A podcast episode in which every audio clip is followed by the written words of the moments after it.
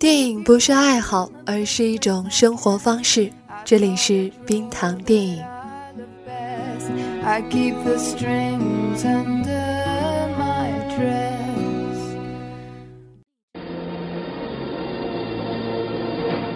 十里平湖霜满天，寸寸青丝愁华年。对月形单望相护，只羡鸳鸯不羡仙。你见到这幅画，就好像见到我。聂小倩，他已经死了很久了。啊，小倩是鬼。不错，我是鬼，可是我不想害人。当年我客死异乡，尸骨被老妖纠缠不放。你想救我的话，把尸骨搬走，我就可以投胎转世了。小倩，我一定会救你。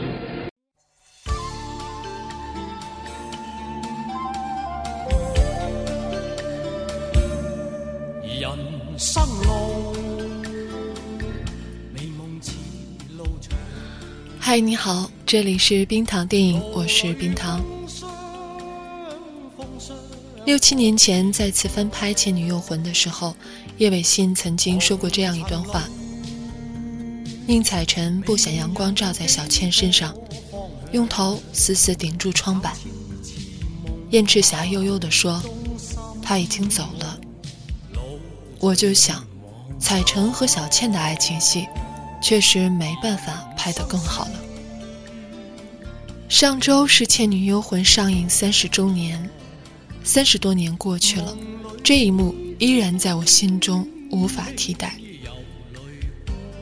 即使在看第二部原班人马的人间道的时候，也只会觉得更加失落。还是那个王祖贤，却不是那个小倩，她依然清纯，却妩媚不在。小倩已经不在了，但却没有人可以忘掉他，他永远只活在《倩女幽魂》那九十八分钟里，就好像《倩女幽魂》这样的电影，永远的停留在那个年代。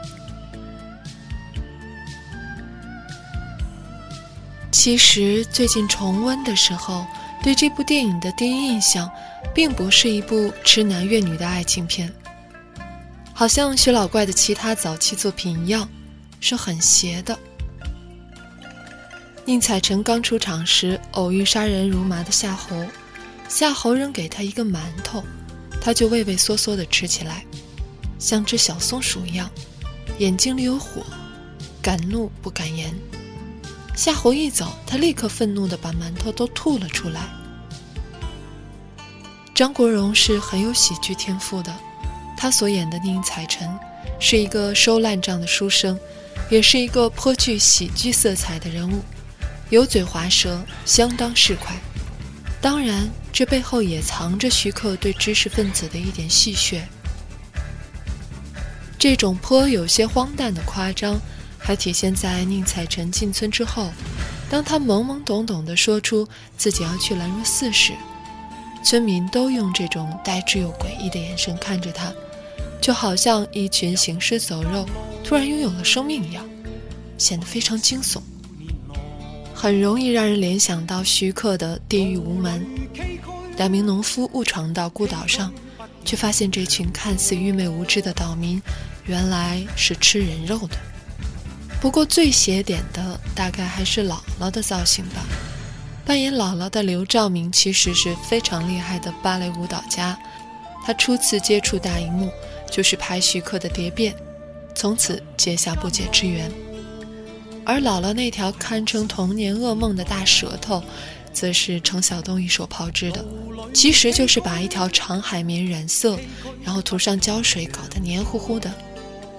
但沾了胶水的海绵非常重，一场舌头包围宁采臣的戏，要十几个人抱着跑。据说徐克也去抱过。包括小倩最开始结识宁采臣，试图诱惑他的时候，也是很有喜剧色彩的。相信很多人都记得王祖贤的那一节先祖吧？然而宁采臣却真的抓着他的脚往上爬，就好像抓一块木头一样，并对着投怀送抱的女神打了一个喷嚏。这些都非常有徐克早期的风格，有些惊悚，有些恶趣味，甚至说比较 cut。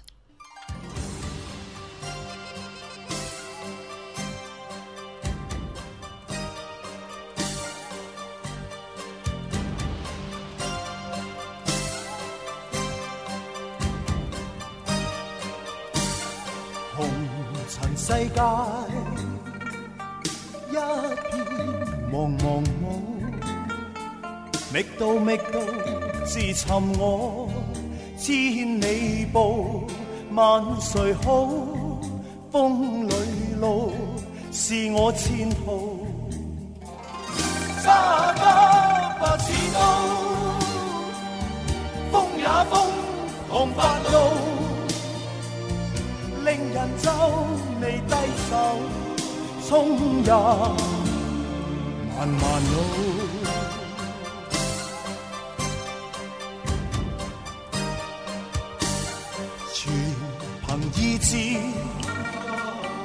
开始我灵魂步，迈着大步望前去，走正路，定寻到。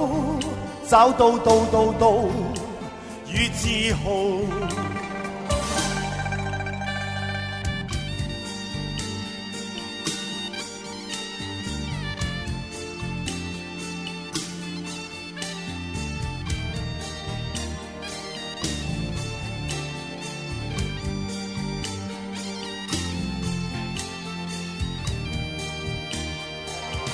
不怕风似快刀。不怕沙尘长路，少年看莫低首，相互同求道。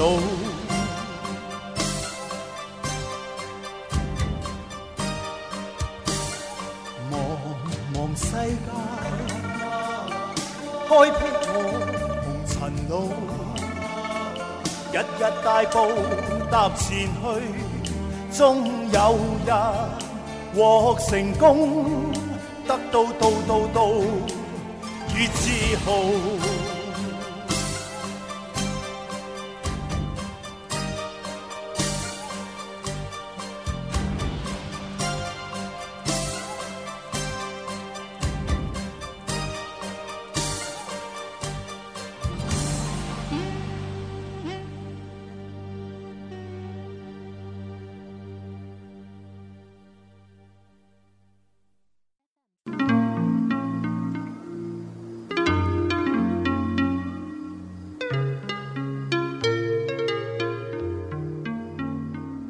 这也是八九十年代武侠片的一大特点，和之前张彻、楚原、刘家良等人一脉相承的武侠正统不同。进入新浪潮时期之后，虽然大多数年轻导演都会拿武侠片来试水，但是人人都有强烈的作者风格。比如谭家明的《名剑》，剧本本身乏善可陈，但是摄影和剪辑都非常的华丽。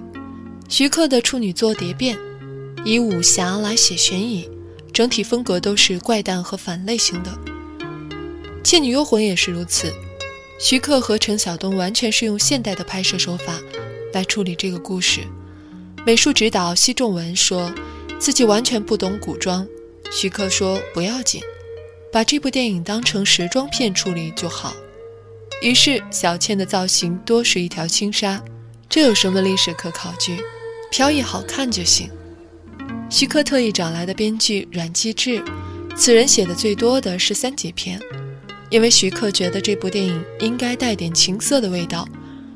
阮继志说自己并没有写过鬼片，结果徐克说：“你就把女鬼当成公关小姐来写。”但也正因如此，徐克在这部电影里所展现出的真诚，才更加让人感动。在李翰祥原版的《倩女幽魂》当中。小倩和宁采臣的爱情毫无旖旎，完全是书生正气。赵雷扮演的宁采臣本来就是一脸正气，谈的又都是家国抱负。聂小倩对他是因敬深爱。可是，在这一部里，小倩真正会对宁采臣产生好感，是因怜生爱。宁采臣明明只是一个一事无成的文弱书生，却还是奋不顾身地抛下性命来救一个来历不明的姑娘。而小倩也是为救宁采臣，才有了那个经典的水下一吻。再往后，宁采臣知道小倩是鬼，他问她。你是鬼，我怎么能相信你呢？小倩说：“你以为鬼可怕，其实人更可怕。我有害过你吗？”于是他们又身份颠倒，变成了宁采臣要救小倩，让她可以投胎转世。不得不说，那时候的王祖贤和张国荣都太美了，也太般配了。他们站在一起，真是天生一对璧人。无论看多少遍，都依然会被震慑。即使是匆匆一瞥的薛芷伦，也是很有风情的。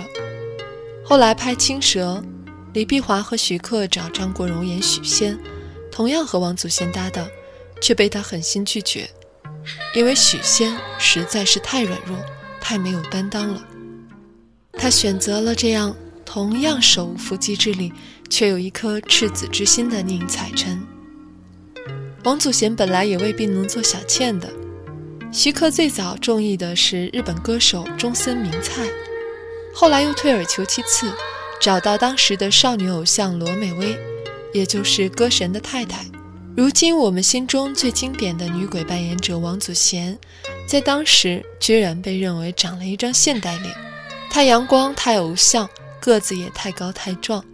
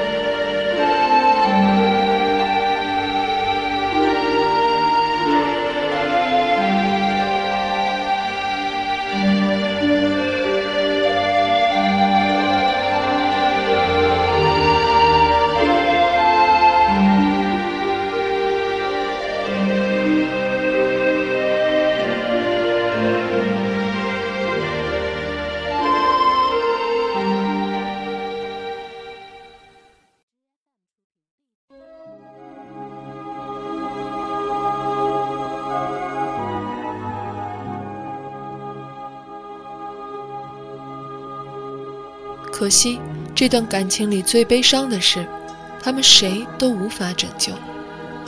那个年代的香港导演大多有种乱世情节，徐克尤其是如此。与李翰祥版《明末清初》相比，他抹掉了这个故事的时代背景，无因的乱世，无因的兰若寺，显得更加荒诞。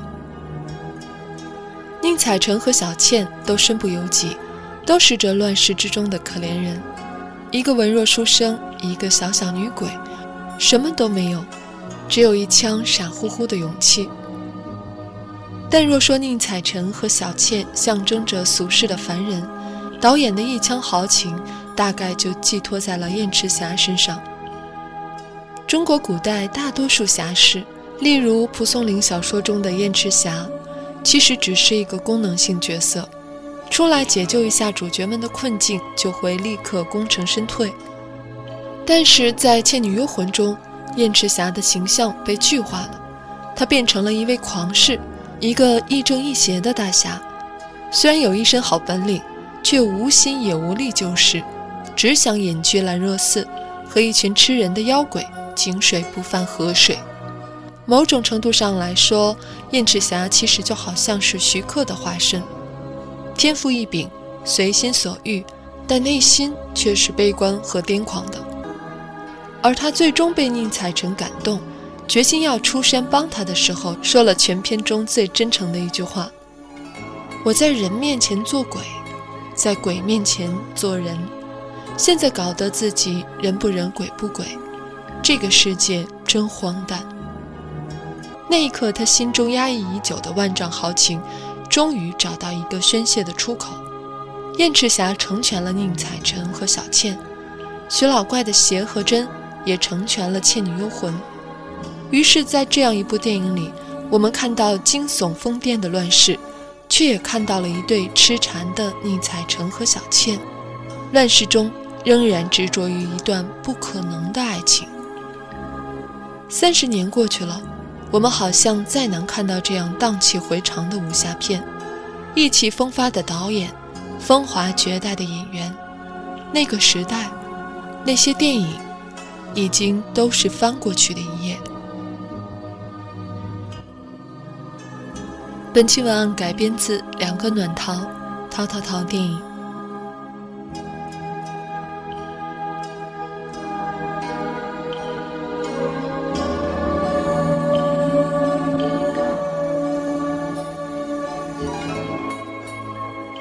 本期冰糖想要推荐的相关电影是动画版的《倩女幽魂》，也是由许克担任制片的。在我心中，它的水准是可以和我们上个世纪最优秀的那些国产动画电影相提并论的，像是《大闹天宫》《哪吒闹海》。它换了一种形式来讲述《倩女幽魂》的故事，结局不同，风格也不同，但是非常好看。据说宫崎骏的《千与千寻》当中也曾经借鉴过这部动画电影的一些场面，非常推荐你去看一下。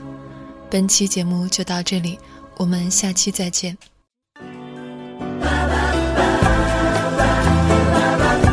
留言或投稿，请关注微博、微信公号“冰糖电影”。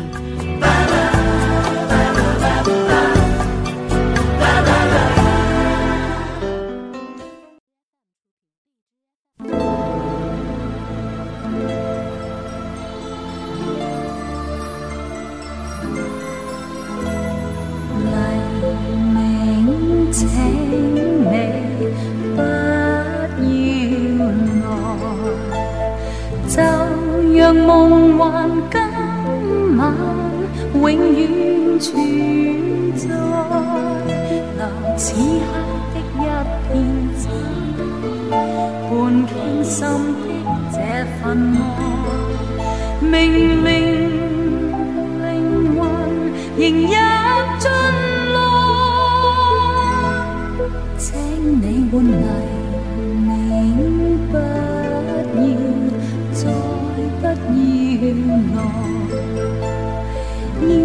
在浪漫感觉，放我浮世外，而清风的温馨，在冷雨中送热爱，默默让痴情突破障碍。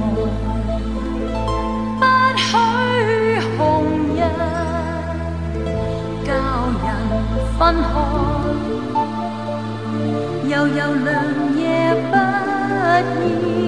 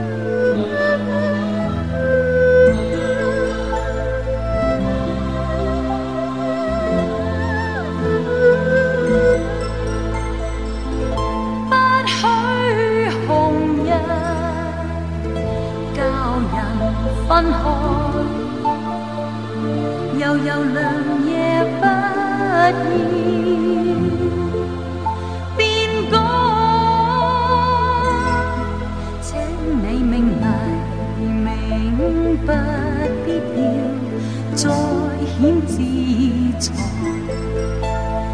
念在梦幻诗意，永远难替代。人。